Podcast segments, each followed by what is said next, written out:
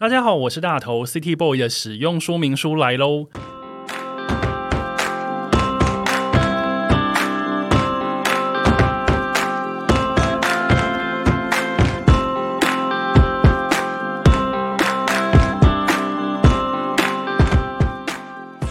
我是大头，欢迎收听 City Boy 的使用说明书。这是一个从 City Boy 角度出发的生活风格节目。每一集我都会邀请一组来宾，和我从各种主题里面找到增进生活情调的方法。所以，不管你是 City Boy 或是 City Girl，都欢迎你一起加入。今天这一集的主题呢，就是旅行与音乐。你有没有听过谁的歌，可以让你一秒就可以转换气氛，把你从城市里面带到山林，带到大海，带到海边？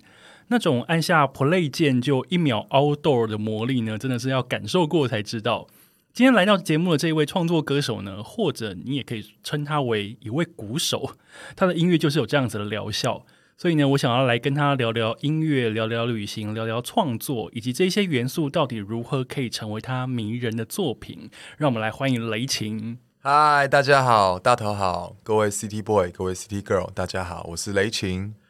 今天邀到雷晴来呢，我非常的开心，因为呢，我们之间，我觉得我相信人是有一种缘分存在。没错，没错，没错。我们其实跟雷晴是第二次的见面，而且我比较妙的是，我第一次要跟他见面之前，其实我有点对他有点陌生。嗯，对。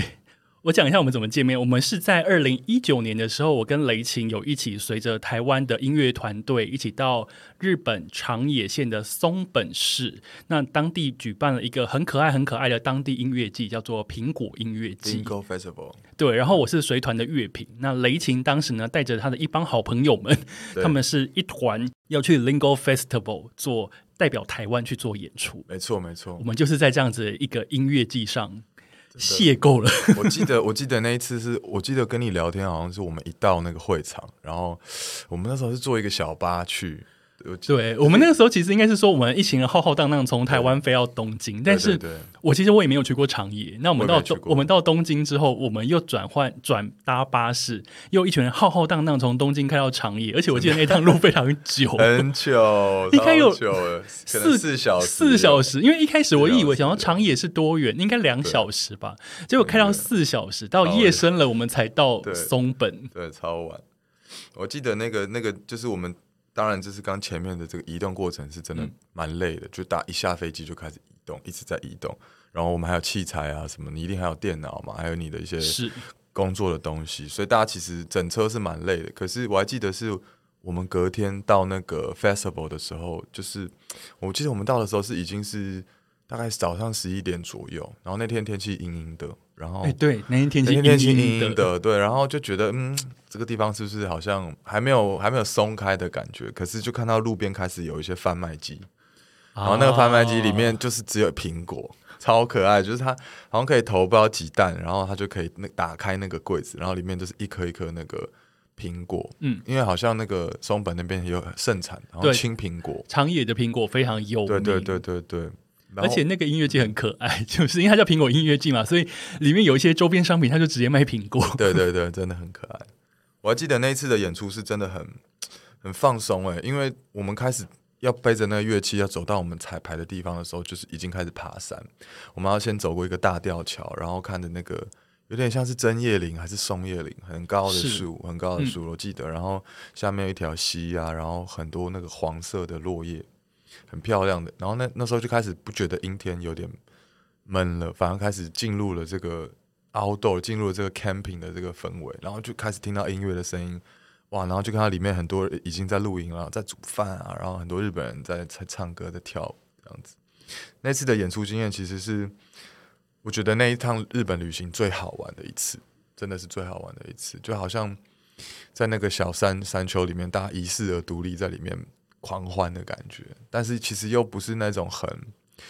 煽情或者是很刺激的，是一种好像每个人都过得悠悠闲闲的那个状态，有点类似刚刚雷晴的那个描述，我就会有点类似像就是桃花源般的感觉。桃花源，对，因为其实呃，人在台湾，其实我们远在他方，我们其实很难想象，在当地的一个县的一个市里面，山上会有这样子一个小小的音乐季。可是其实我们去的时候，他也已经办了好像八九届了。然后这个音乐季呢，因为要跟当地结合嘛，所以它的舞台名称很可爱。我记得雷琴你们表演的那个舞台叫做芥末舞台，芥末舞台，芥末。我想说，天呐，也太可爱了吧！他就直接把他们的那个当地的土产来当舞台的名称。那那一次我跟雷琴见面之后，然后。我们就一起有这样子的一团人，他是表演的歌手，然后我是乐评，然后我在当地就现场听到雷琴唱歌，然后听到雷琴在跟台下的乐迷们、日本的乐迷们来做互动。那那个时候开始，我想说啊，原来雷琴的音乐现场听是这样子的感觉。当然出发前我有做功课，但到那边我就现场听的那个感觉不一样。那从那一次见面之后，听实际感受过之后呢，我就慢慢开始 follow 雷琴的音乐。对。我觉得，呃，当然雷霆是个鼓手，所以他的节奏感，当然这个是毋庸置疑。但是到这一次，呃，你来上节目的时候，其实你也带来你暌违三年，你不是暌违，是等待三年的个人首张专辑，叫做《Dive and Give》。Dive and Give，对。那这张专辑，我想要先让大家知道一下，就是这张专辑里面呢，就是如同我刚刚所说，它有非常大自然的感觉。我觉得大自然是大家听你的作品的时候，第一个可以感受到的元素。诶，因为其实我们身处在城市里面，嗯，我们听到的可能要很现代、很摩登，嗯。很高科技，有的有的时候可能会一些电音或什么，是是是是是。但是听你的歌的时候，那个场景好像有人在后面换了布景一样，可能会有人把萤火升起来，有人把帐篷拿出来，或者烤肉架，而且烤肉是用那种萤火来烤的，还不是烤肉架的那种感觉。已经开始闻到烟熏味了，这样。对，我就那种很大自然、很 outdoor、很 chill 的感觉，是你在作品里面给我们的第一个印象。所以我想要，我比较好奇的是，雷霆，你的创作到底是什么样子的状态之下，你开始写出来的歌会变这样？你当年有调，你在开始创作的时候，你有想办法去调过你的作品的人设吗？就是设定，其实没有，就是其实我一开始，我觉得我的音乐开始会有一些自然的感觉，是还是源自于我的个性。跟我的生活的模式，因为我就是一个很喜欢往山里面跑的人，然后只要一有空，我也会骑着车在海边兜兜风，就是想要跟自己有一些对话。然后，因为我本来就是一个蛮敏感的人，然后有的时候会觉得好像吸收到太多的资讯，对，然后我会喘不过气来，所以在那个时候，我通常就是会自己一个人到自然里面，然后可能听着海声，或者是听着这个溪流的声音。让我自己好像去获得一个喘息，或者是净化这样子，也没有什么目的，就是我习惯性的这样的一个生活的步调。对，那因为我常常会希望说，就是把那样子的一个 fresh，把那样子的一个让人让人 calm 下来、让人静下来的这这个元素，也可以放在我的待人处事上。我在跟你对对谈，我在跟别人交朋友，甚至是我在做我自己的创作的时候，都可以有我的个性、我的温度在里面。所以就是自然的这个感觉，其实我觉得就是源自于我对待我自己生活的方式，这样子。雷奇，你是你呃，你是哪里人？我其实是北投人，我从小在北投长大。对，所以北投也还蛮 city 的。其实北投，因为我是住在大屯山的山脚上。哦，所以就是在那个城市跟乡野的中间交汇处，这样算是对。所以其实，因为其实我我们家的人都很喜欢爬山啊，就是我从小会跟着我爸，就是北头七星山啊、大屯山啊，然后那个面天池啊，各种爬，就是几乎是一个礼拜爬可能三四天这样子。因为他们那时候很喜欢爬山，然后我的我的老家就是在这个大屯山的山坡上，所以我们只要吃完午饭出来玩，就是。溜着那个滑板车，就是在山坡上面踢来踢去这样子，然后也很喜欢找一些小路钻来钻去。所以我觉得我自己一个习性是，譬如说大家去山里面，可能会找一个 campland，或者是找一个哦，比如说名胜，去一个哎这个景很漂亮，然后大家一定要去踩个点，就是大家去踩点去朝圣那些风景的景点。是，但你不是，我不是，我从小就是我喜欢找那种小径，就是。像刚刚你有提到桃花源，从从小我看了桃花源的故事，就是那个画面就是一个水嘛，一个一个溪流流流流流，但是你会看到远处好像有一个山洞，有一个小微光，然后从小就对这个东西是很有一个吸引力的。我只要看到那种好像有一点东西的小路，好像这条路没有什么人走，我就会去走，我就会喜欢去看看后面有些什么。所以你从小就是一个冒险王，真的真的喜欢，很喜欢。而且因为我觉得刚刚雷晴有提到说，他其实是一个敏感的人。我觉得这个敏感应该就是呃，对于周遭的环境上，你会很容易去。观察到一些细微末节，去感受到那些大自然你可能看不到，或是人际关系之间的一些脉动跟波动。对，没错。所以我觉得一般其实会创作人应该都是敏感体质吧？是啊，是啊，一定是的，一定是的。就我觉得这个对于情感、对于情绪，我们一直在找一个自己的表达方式、安置的方式。那这个东西一一定是长时间大量的把自己就是浸泡在这个。所有的作品里，不管是文字啊，不管是电影啊，不管是音乐，那你在这个沉浸在这些感受之中，你会对那些感觉越来越熟悉，然后你也会发现说，哎，你好像比其他人的人对这些感觉又更有兴趣，或者是又更敏锐了一些，这样子。所以你开始写歌的时候，这些山啊、海啊、云啊、树木啊，就会慢慢的进到你的节奏里面了，对不对？其实这个缘起有趣的点是，我在去年做了一个展览，然后那个展览是叫做“公益之外”，然后这是一个台湾的公益所办的一个这个展览。那他们就邀请了一批艺术家，然后就是有文字啊，有音乐啊，有这个摄影等等，然后去到这个花东的五个聚落，这是公益的传统聚落，然后他们要用这个我们的角度、我们的视角去介绍这些聚落，可是呢。他们就是完全没有设限，说你要做出什么样的作品。我记得那个主办单位跟我说：“哎，雷庆，虽然你是做音乐的，但是你拍一个 iPhone 拍个照片交给我，我都我都会找。对，然后我就吓到，我我吓到了，然后就马上拿出 iPhone 来拍。没有没有，我真的吓到了，因为 因为以前的合作经验会觉得，哦，我们要来做一个什么样的音乐的感觉，一定要有一首歌或两首对对对对对。但是那一次的合作，他就是只是完全不设限。对，但是这样这么大的空间也让我有很大的思考，然后有很大的空间去感受，说我到底要做些什么事情，可以传递出这样一块土地，这一群人他们的生活方式，用我的会做的事情，所以我就带着这个录音录音笔，一个移动式的录音笔，然后带了不同的鼓棒，有木棒啊，有铁棒啊，有树棒啊，有鼓刷，各种就是。我们平常会拿来演奏不同曲风的这个鼓棒，然后就就出发了。我完全没有想我要怎么做，就是人先到了再说这样子。然后到了这个不同的聚落里面，就开始访问，跟这些耆老们啊，或者是社区成员，大家聊一下，说：“哎，我们这个陶艺工坊是在干什么？”对，然后可不可以给我看一下你们平常的工作模式？就是我也没有问太多问题，就是他们有工作的空档的时候，我就会插入这样子。那他们在忙的时候，我就是会录音录他们的这些这个，比如说他们在烧陶、捏陶的声音，那我会拿着这鼓棒，叮叮咚咚咚去敲那些东西。对，那在这个采集的过程，我就回台北之后，把这些所有采集到哇，好几百百个音轨，好几百个照片跟那个影像，在重置的过程当中，我发现说这个使用这个当地的木料，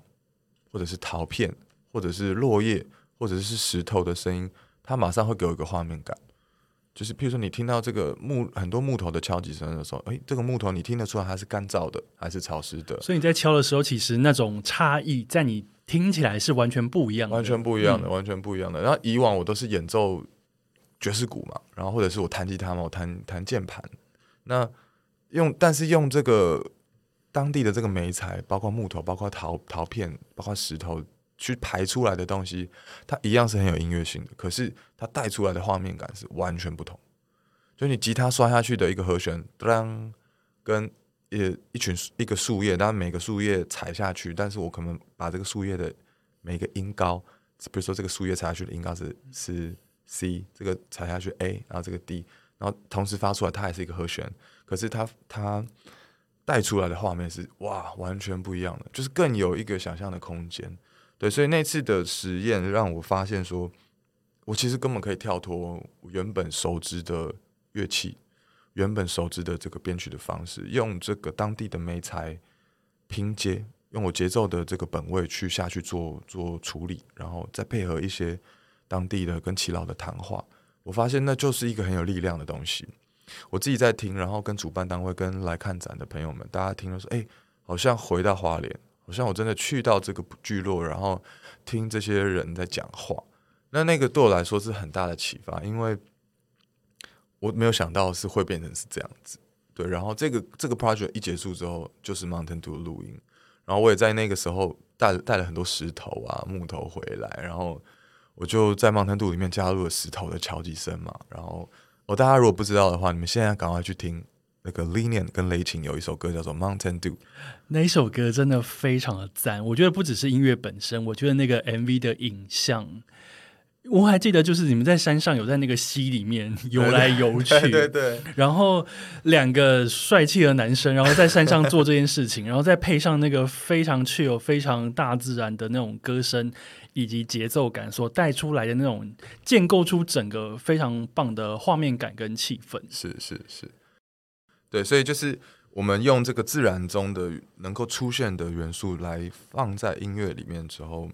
因为以前大家做这件事情，常常会是，比如说放个鸟叫，比如说我放个水流声，而且那个鸟叫可能是音效片第五片的第第八首音效这样子。对，那那样子的，它当然还是有一个叙事性在。对，但是如果你把它当拿来当成乐器来使用，你把这个木头的声音，你把石头的声音当成一个乐器来使用的时候，哎，它带出来的那个野性跟那个节奏感是很不一样的。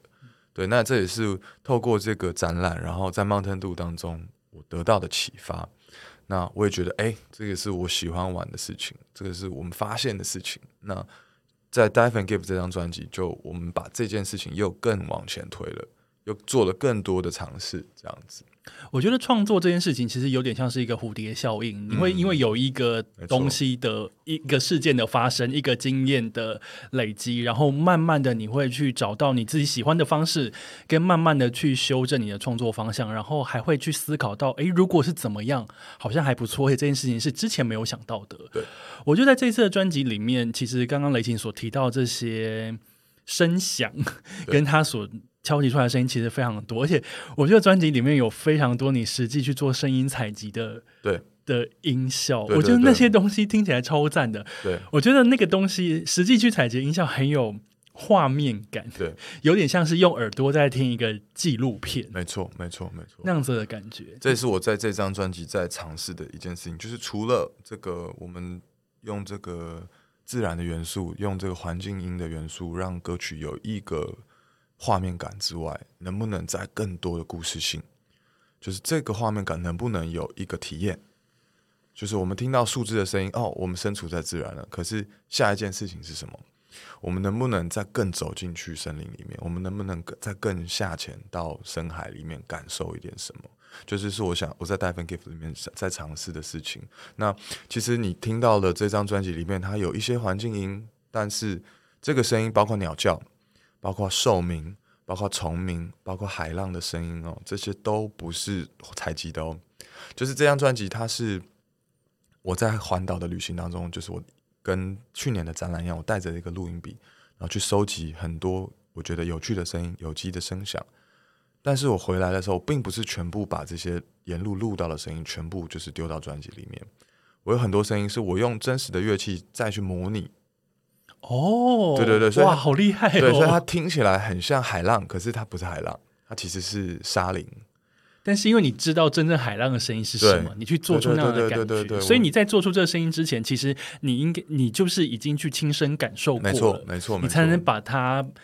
呃把它呈现出来，把它重现。没错，没错，包括像鸟叫、鸟鸣，那个这个晚上丛林里面的这个野兽的声音，也都不是。就是我录的，也不是就是在路上录的，是真的。就是请有一位朋友，他是专精这个寿命。等一下，这个也可以专精吗？专精寿命，所以那个可以写在那个履历表里面。就是专长，就是表现出寿命。他真的很酷哇！这个家伙是我在这个花莲驻村的时候遇见的一位朋友，然后他的平常的工作是他在深山里面是在采虎头蜂的蜂蛹。他就住在山上，然后会整整地茶园啊，然后采蜂蛹，就过着这样子非常的原始的生活。听起来好像在描述泰山，哇，好厉害哦！对，然后但嗯他的他平常的兴趣就是他中工作结束之后，他会可能坐在家门口一个树下就开始学鸟叫，就把手拿起来，嘿，这样吹鸟笛这样子，然后他开始去找各种，比如说竹筒啊，然后去切削，然后去变成短笛，各式各样的短笛，然后废弃的水管，那种塑胶的那种水电管，他也把它做成那种很像排笛这样子，排箫那样子哦，然后。我第一次遇到他的时候，他是在吹那个 didgeridoo。didgeridoo 就是一个澳洲的一个原住民的传统乐器，它大概是一般大概是两公尺长左右，非常长，两公尺很长，很长哦比比我还高。比你还高，大概是两公尺到三公尺之间。它是一个在澳洲的当地的原住民的乐器，那它吹出来的声音是哞，就那种超级低、超级低，有点像是大家在冥想啊，或者是这种盖亚，呃，就是这种非常接近这个地球原始脉动的一种冥、冥想的仪式里面，大家会用到这个乐器。对，那我那时候跟他在玉树村碰到的时候，他就是在吹这个东西，嗯，感觉好像是个仙人对，他就真的很酷。然后我就过去跟他聊天，然后我们就隔天我们就一起办了一场表演。然后他就他就带了他的 collection 过来，很多的 didgeridoo，然后一些笛子。然后那时候就觉得哇，这个人实在是太有趣了。他他就是好，他就是纯粹喜欢而已。他的生活就是采集嘛，然后就是劳动，但是他喜欢玩这些东西，他喜欢四处跟人家交流。他也是来花莲玩嘛，所以来花莲不要不要做做演出，然后我们认识。所以我就当下就觉得说，这个声音我一定要把它放在我的专辑，让大家看到说，哎、其实台湾各地有很多很多很有机的，然后很有趣的故事人物都在都在台湾。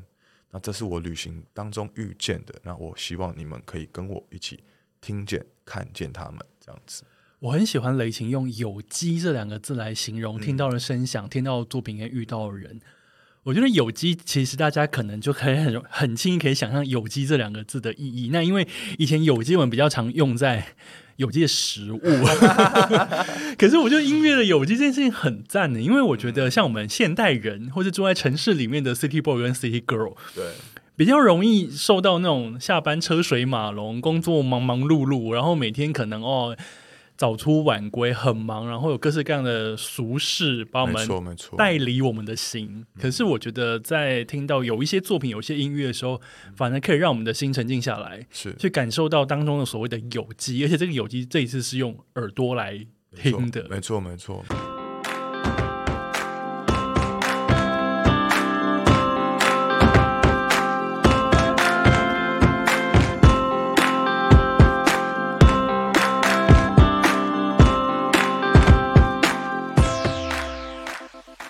那其实我也会还蛮好奇的，就是呃，雷琴这样子有各式各样的创作，各式各样的灵感的捕捉。那你平常在创作的时候，要怎么写？你在写出这些很很大自然、很 nature、很内心的歌的时候，你有没有什么创作的仪式感这种东西？因为我觉得歌手们，我不敢是歌手了哈，其实创作人，比方说我写书，我可能也有一。定有，一定那。我还蛮好奇雷琴的，你需要去山里搭个帐篷，好好的沉静下心来来写吗？我其实一定要离开我习惯的地方，就是我一定要在移动，就是我的我的我的，所以你为了写歌，可能高铁来回这样一直搭吗？是这种移动车，对，一定要移动，就是我不能待在我习惯出没的地方，我一定要把我习惯有的思维都抛下来，就是因为我觉得常常，比如说我们在上班，比如说我们在这个进行一个计划的时候，你一定是在一个一个重复性的一个一个生活里面去堆叠一个成果，对。但是我们要创作的时候，其实我们要把这些所有成就的习惯的思维都先暂时 detach，让我们的身心都到一个轻盈，然后净空。为什么要净空？因为这样就是会好奇，你会，你会，你的生命会真的又好像什么事情都有可能，什么事情都是美丽的。那我我自己是因为我从一退伍的那个时候开始，我就是固定会给自己就是一段时间，就比如说我这段时间我想要在独兰住个两个礼拜，去那边写写东西。我想要去台南找朋友，借借借住朋友家借住个一个礼拜写写东西。其实那个时候就是美其名是去创作了，但是其实哎，可能写不了两页，也是一种小旅行啊，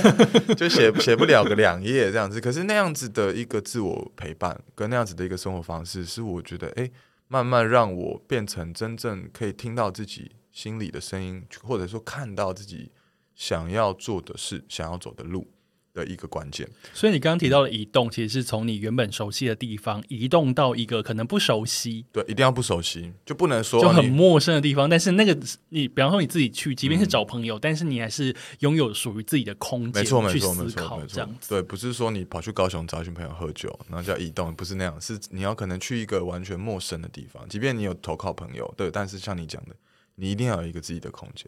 有一个新的一个自己，然后，因为我都会这样来形容，就是我觉得每当我们进入一个新的环境，就会很像我们以前国中啊、国小啊。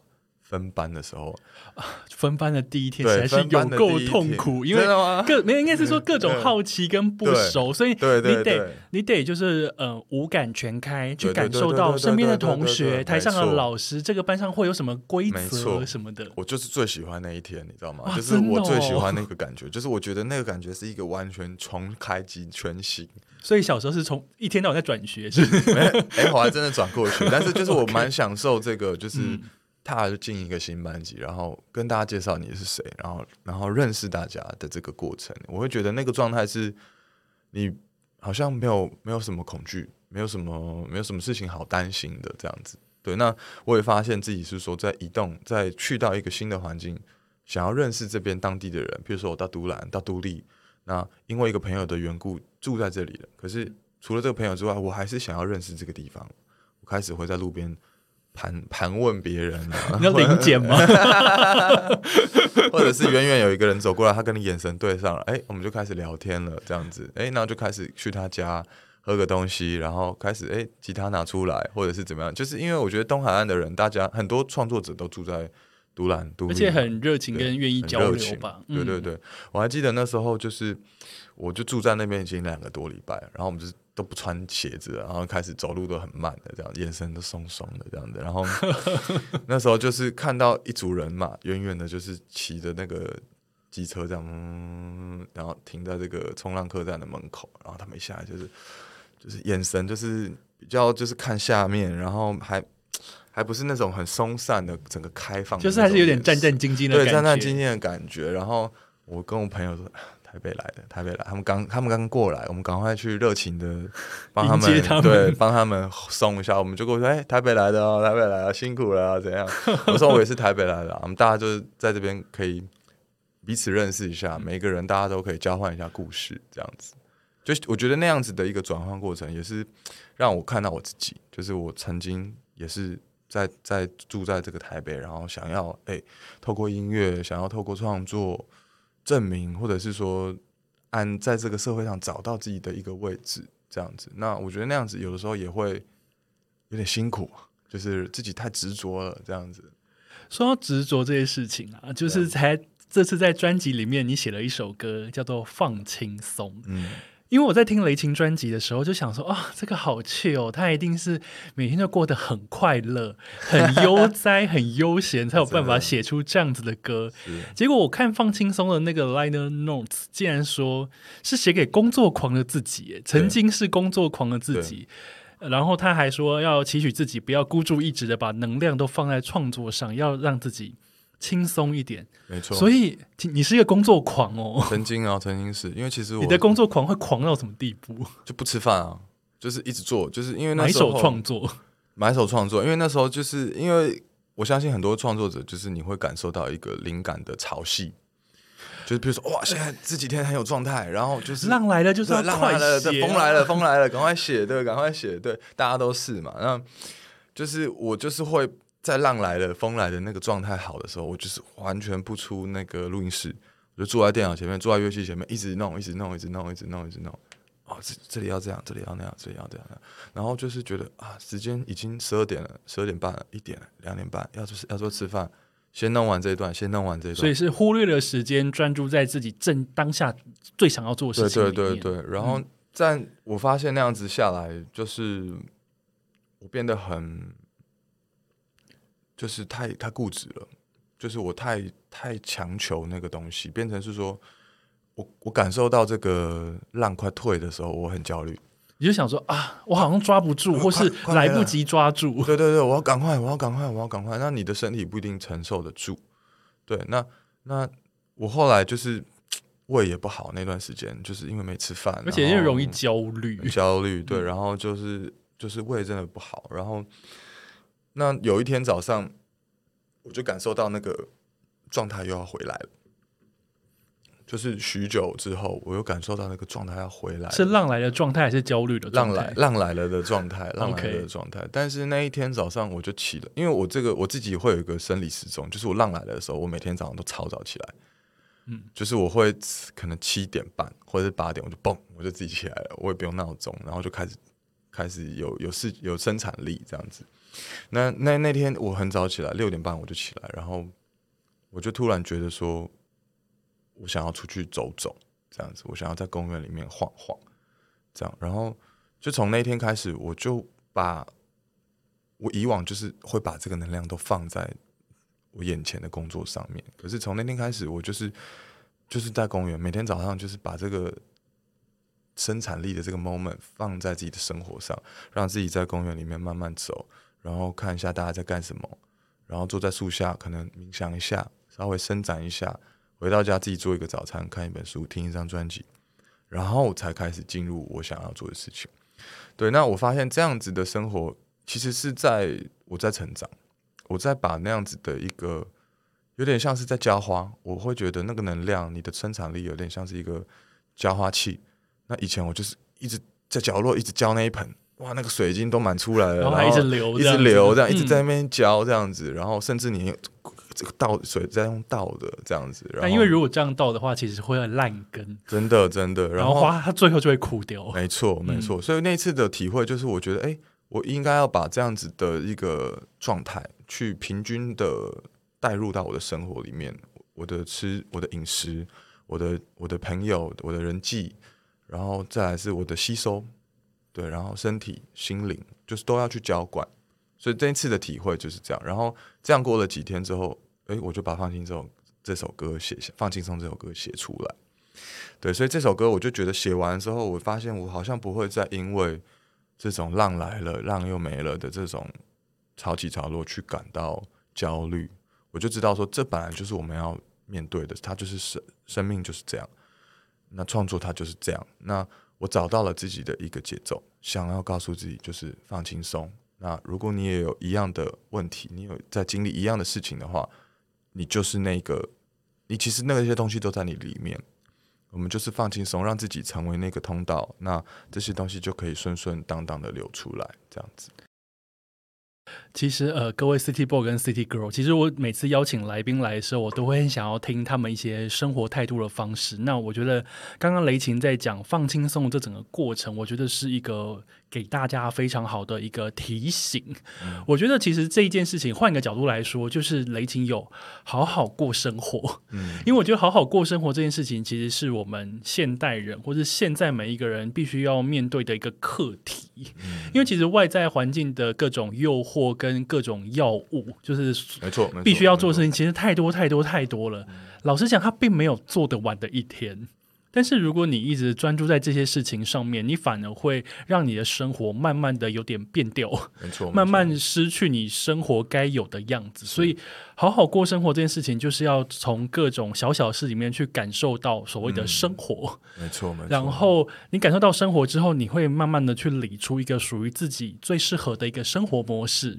不是叫你每天去游在家里好吃懒做，不是，不是不是，是你在适当的时候，你让自己的心沉淀下来，嗯放轻松，然后去思考自己当下最想要的是什么。没错。那我觉得这样子的休息之后，其实你所累积到的能量，最后会在某些地方爆发出来，反而会变成一个更重要、更精准的利器。比方说，雷琴在这样子一个公园散步之后，反而变成一首歌对啊，把它。变成一首歌。对啊它不是说我坐在那边一直一直挤牙膏，一直一直想办法努力要写，那那样子努力就写不出放轻松嘛。放轻松，它就是一个对生命、对生活的一个诠释，它就是一个步调，不用真的这么赶。然后像你刚刚讲的这样子，自我陪伴的这样的一个生活模式，就是我在放轻松这首歌想要带给大家的感受。这一次的专辑真的是好适合在放轻松的时候听。可是对于我来说，我觉得其实放轻松一个方式，其实我个人的话，其实是旅行这件事情。那在这次的专辑里面，其实有一个歌词叫做“不明所以的哀伤在心中翻搅，我需要换气，远离人群，踏上放逐的旅程”。所以雷琴其实。你也是一个喜欢踏上放逐旅程的一个人吗？对啊，是啊，我很喜欢。就是我觉得我有的时候会有一阵一阵的这种哀伤啊，多愁善感，比较 emo 一点。你是什么星座？我是双鱼，上升天平啊。OK，好，了解。对，就比较会比较 emo。对，然后但那个那个状态来的时候，其实是需要很多很多自我的对话。因为有的时候，像我们刚刚讲说，我需要一个自我的空间，需要放逐。它其实是不是在逃避问题，而是我们想要得到一个新的自己。我有点厌倦了现在这个自己，我想要透过一个方式脱去这一层壳。我想要透过一个方式，maybe 我下潜换一口气之后浮出来，又是一个新的世界。想要先整理自己，对那。所以我很喜欢这样的模式，包括我刚刚讲移动，包括我刚刚讲，就是到一个陌生的地方，用一个进入新班级的状态，让自己，哎，我我到一个新班级了，我是一个新的自己，打开一个这个无惧的一个状态，打开一个好奇的状态。所以我其实是很喜欢那个放逐的感觉。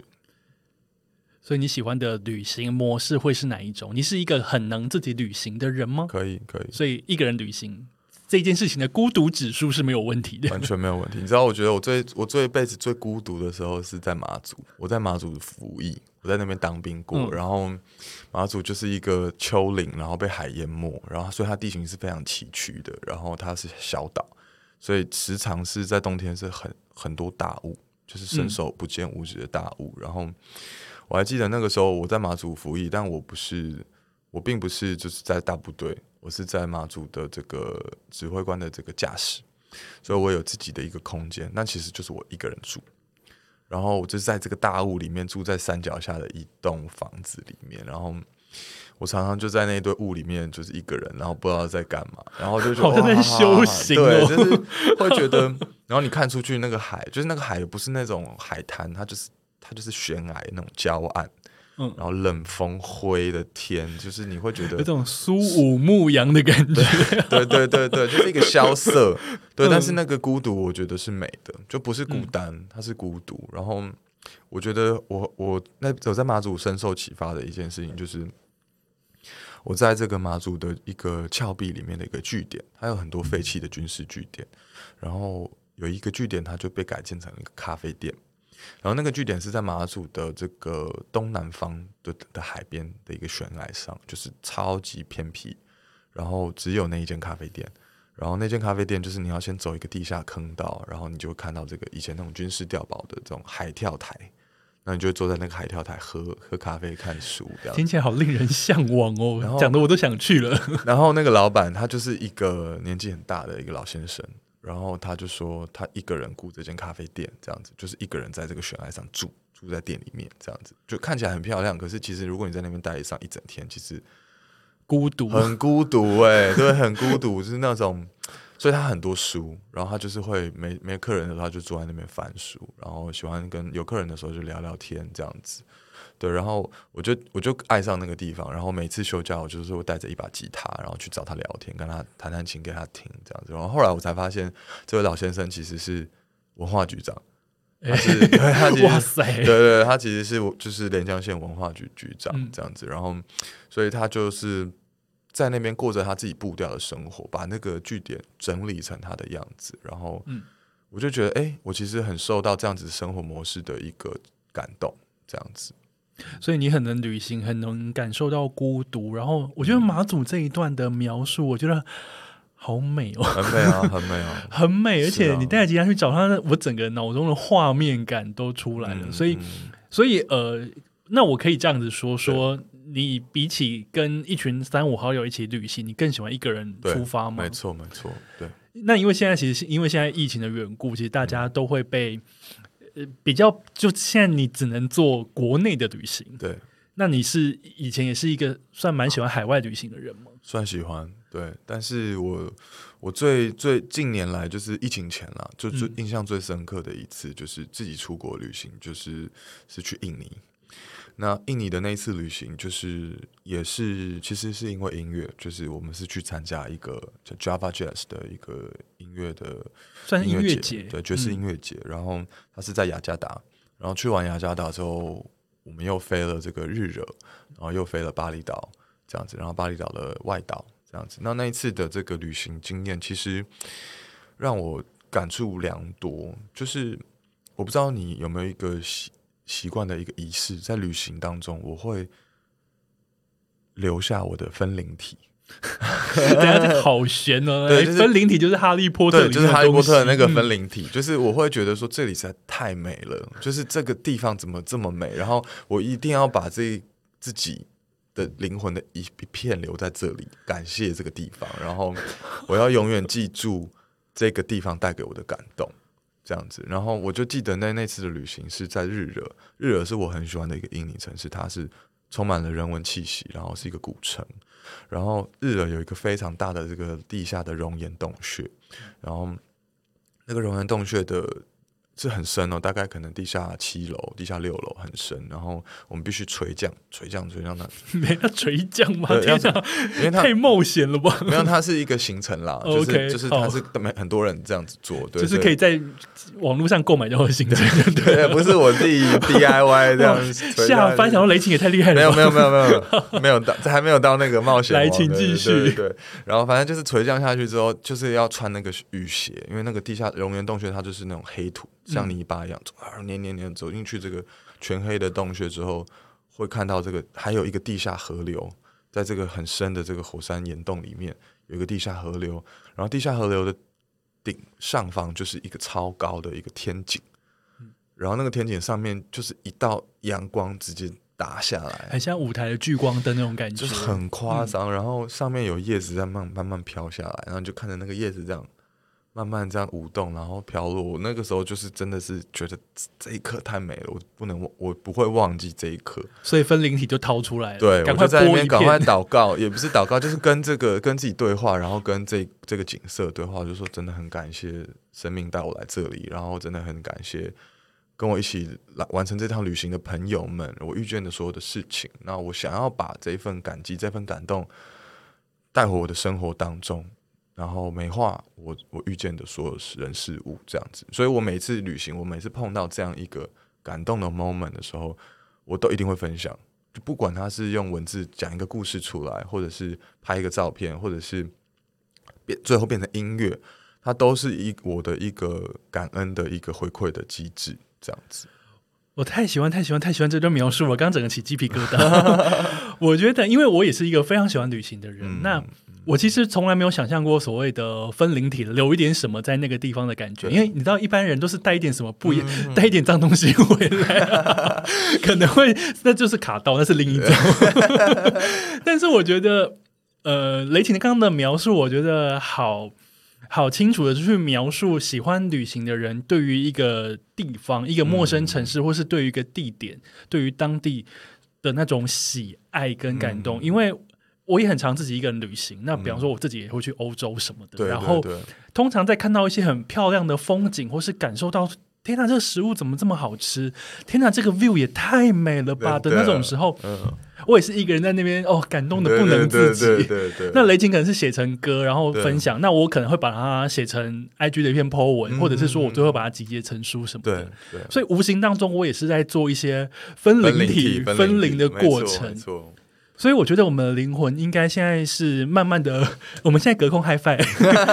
我们的灵魂应该就是慢慢的切出非常多段，然后留在每一个我们走过的城市，而且留在我们喜欢的地方里没。错没错。很但是我们的灵魂不会变淡的，我觉得我们的灵魂反而变得更有重量。没错没错，更丰更丰沛，然后那个色彩更光谱更更丰丰富，这样子。嗯，我觉得呃，喜欢旅行的人，有时候你可能会很难去了解，呃，很难去清楚的描述为什么喜欢。当然是除了好吃好买，或者是觉得啊 风景很漂亮，我去踩点必吃必去以外，对，我觉得如果可以再往更深层的一点方、一点一个地方去思考自己究竟为什么会喜欢，我觉得那也是认识自己的一个很好的方法。然后我觉得反刍出来的东西，我觉得会闪闪发亮，很动人。没错，就是有自己的温度。那这个动人跟温度，在雷霆这一次的专嗯辑《Dive and Give》里面，我觉得大家可以非常清楚的去感受到。是那今天节目最后面，在这张专辑里面，其实还有一首歌，它就是跟台湾有关系的。诶，应该可能也有分灵体留在这边哦。你帮基隆写了一首歌，对，没错没错。我还记得这首歌是因为这整张专辑其实是在讲我的一次环岛旅行，那它是围围绕着旅行，那它不是只有这个环岛的这个所谓的分龄碎片，它还囊括了这个印尼的旅行，然后儿时的一些记忆。那我觉得这一些旅行的片段，这些画面其实都有点像是预言，在揭示着我们未来的人生，或者是我们人生的一些选择，它有点像是一个预言。哦，那我想要把这些故事就是集结成一趟这个从出发，然后中间反思到最后温暖的自我对话的这样的一个专辑的一个曲序。那基隆这首歌，它就是算是在这趟旅程的这个尾端了。那基隆这个城市，就是我一直都觉得它是一个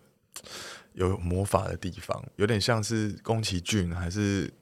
还是什么，就是它它新海诚细对对对对对对，它就是另外一个维度的一个地嗯方。它好像你从这个百福隧道过去之后，好像那边的人，然后那边的房子，好像这是不同的时空的的一个状态。然后我还记得我写下《基隆》这首歌的时候是，我人就是在基隆，然后那一天是刚拍完这个专辑的最后一首歌《南卡西》的 MV。然后这个剧组们就是很大大阵仗嘛，摄影啊，然后这个女主角啊，大家导演上车这样，我就送他们拜拜拜拜，就送他们走这样子，然后车子开走，然后就哎看着这个刚好这个周日晚上的车潮，大家都是从台北来基隆玩，或者要是回去了。对，然后要嗯回去了，然后突然就觉得基隆好。怎么讲？就是有点心疼基隆这样子，就就想地说你们怎么不留下来这种感觉？地上有一些瓶瓶罐罐啊，或者什么大家热闹完，好像就要回去了。对，然后但基隆又是一个还是在躺在这个这里的地方，然后它很潮湿嘛，然后它常常会给我一种劳动感，然后会给我一种就是比较辛苦的感觉。对，然后比较沧桑的感觉，那所以这首歌我是想要写来就是疼惜这个地方这样子。所以你的分灵体是放在哪里？朝境公园。我的分灵体应该是放在这个，就是他们有一个叫海星游泳池，听起来好啊，是在海海边的一个，对对对，哦它就是在海边，然后那个游泳池是直接可以游出海，它超酷，它就是在海边，然后它就圈了一个地方，然后放浮球，但是你其实游到边边，它就直接出海大家要小心啊。对，真的要小心，就很多那种 阿公阿伯他们是直接游到超外面，嗯。那大家如果第一次去一定要小心，就是他嗯，他出去就是真的是外海，不过那边是没有什么离岸流，所以就是人也不也不少，就是大家如果第一次去，一定要跟朋友一起去这样子。我觉得对于一个地方，刚刚你讲的所谓的疼惜跟那种。前面你所说的那种敏感体质，我觉得其实在这整个访问里面，我觉得你是发挥的淋漓尽致的。应该是说，大家听完这整个访问之后，其实会对于你所说的那个敏感体质有嗯，比较清楚的轮廓。对，知道为什么会敏感，而且敏感的地方在哪，而且这些敏感其实我觉得是珍贵的敏感。是是是，我觉得哇，一个创作者可以这样子，我觉得非常的厉害。大家都是啊，大家都是，因为应该是说你要够五感全开，你要看，你要听，你要可能要闻到，嗯。你要实际去碰触，你要去感受，然后把这些东西。呃，把它淬炼出来，成为一个不管是有形有形的，可能是一个物体，但是无形的可能就是一首歌。我觉得那些都是一个创作者带给我们一些非常珍贵的一个礼物。对，所以我觉得这一次的 Dive and Give 可以算是雷霆花了三年时间给我们的一个礼物，把你环岛的心情驻村，驻村，然后认识的朋友，嗯，以及采集到的那些声音，不管是原汁原味的声音，还是后面再做出来的声音，我觉得都是一个很好的一个礼物。谢谢谢谢大头。我想要说，就是其实创作就是每一个人都是创作者。其实我们的作品就是我们的人生，我们可以决定我们要活成怎么样美丽的样子。就是我觉得我一直都把我的人生当做是那个创作品，音乐是我的有点像交通工具。他带我去欧洲，他带我去日本，他带我，他是我的一个这个引擎，他载我到很多不同的地方。但是那个好奇心，想要跟人交流的心，想要去探索，然后这样子的一个驱力，我觉得是那个钥匙，就是发动这个引擎的钥匙。所以不管你的引擎是什么，maybe 是拍摄，maybe 是文字，也可有可能是这个绘画，那就是去活出自己的。最漂亮的那个人生，把这个生命当成一个作品来挥洒，就都祝福大家可以挥洒出一个真的很自己的样子，这样子，真的是做了一个很棒的结论。我觉得这一段太棒了，我我今天一直起鸡皮疙瘩，我觉得真的不是因为录音室太冷，而是 而是我觉得我跟雷琴有对到同一个频率，而且我对于那个频率。非常有感应，可能我也是一种灵异体质，在敏感体质，没错，敏感体质。非常谢谢雷晴今天来到 City Boy 的使用说明书。我们继当年在长野松本之后呢，没想到经过这样事过境迁、物换星移，我们可以坐在同一个录音室，然后聊这样子一个热腾腾，而且我听了非常有感应的一张专辑。嗯。谢谢大头，希望你之后呢持续可以产出更多可以感动我们的音乐，然后更多的声音采集，更多的分灵体的故事，我们等待你分享。没有问题，谢谢大头，谢谢，我们下次见，拜拜，拜拜。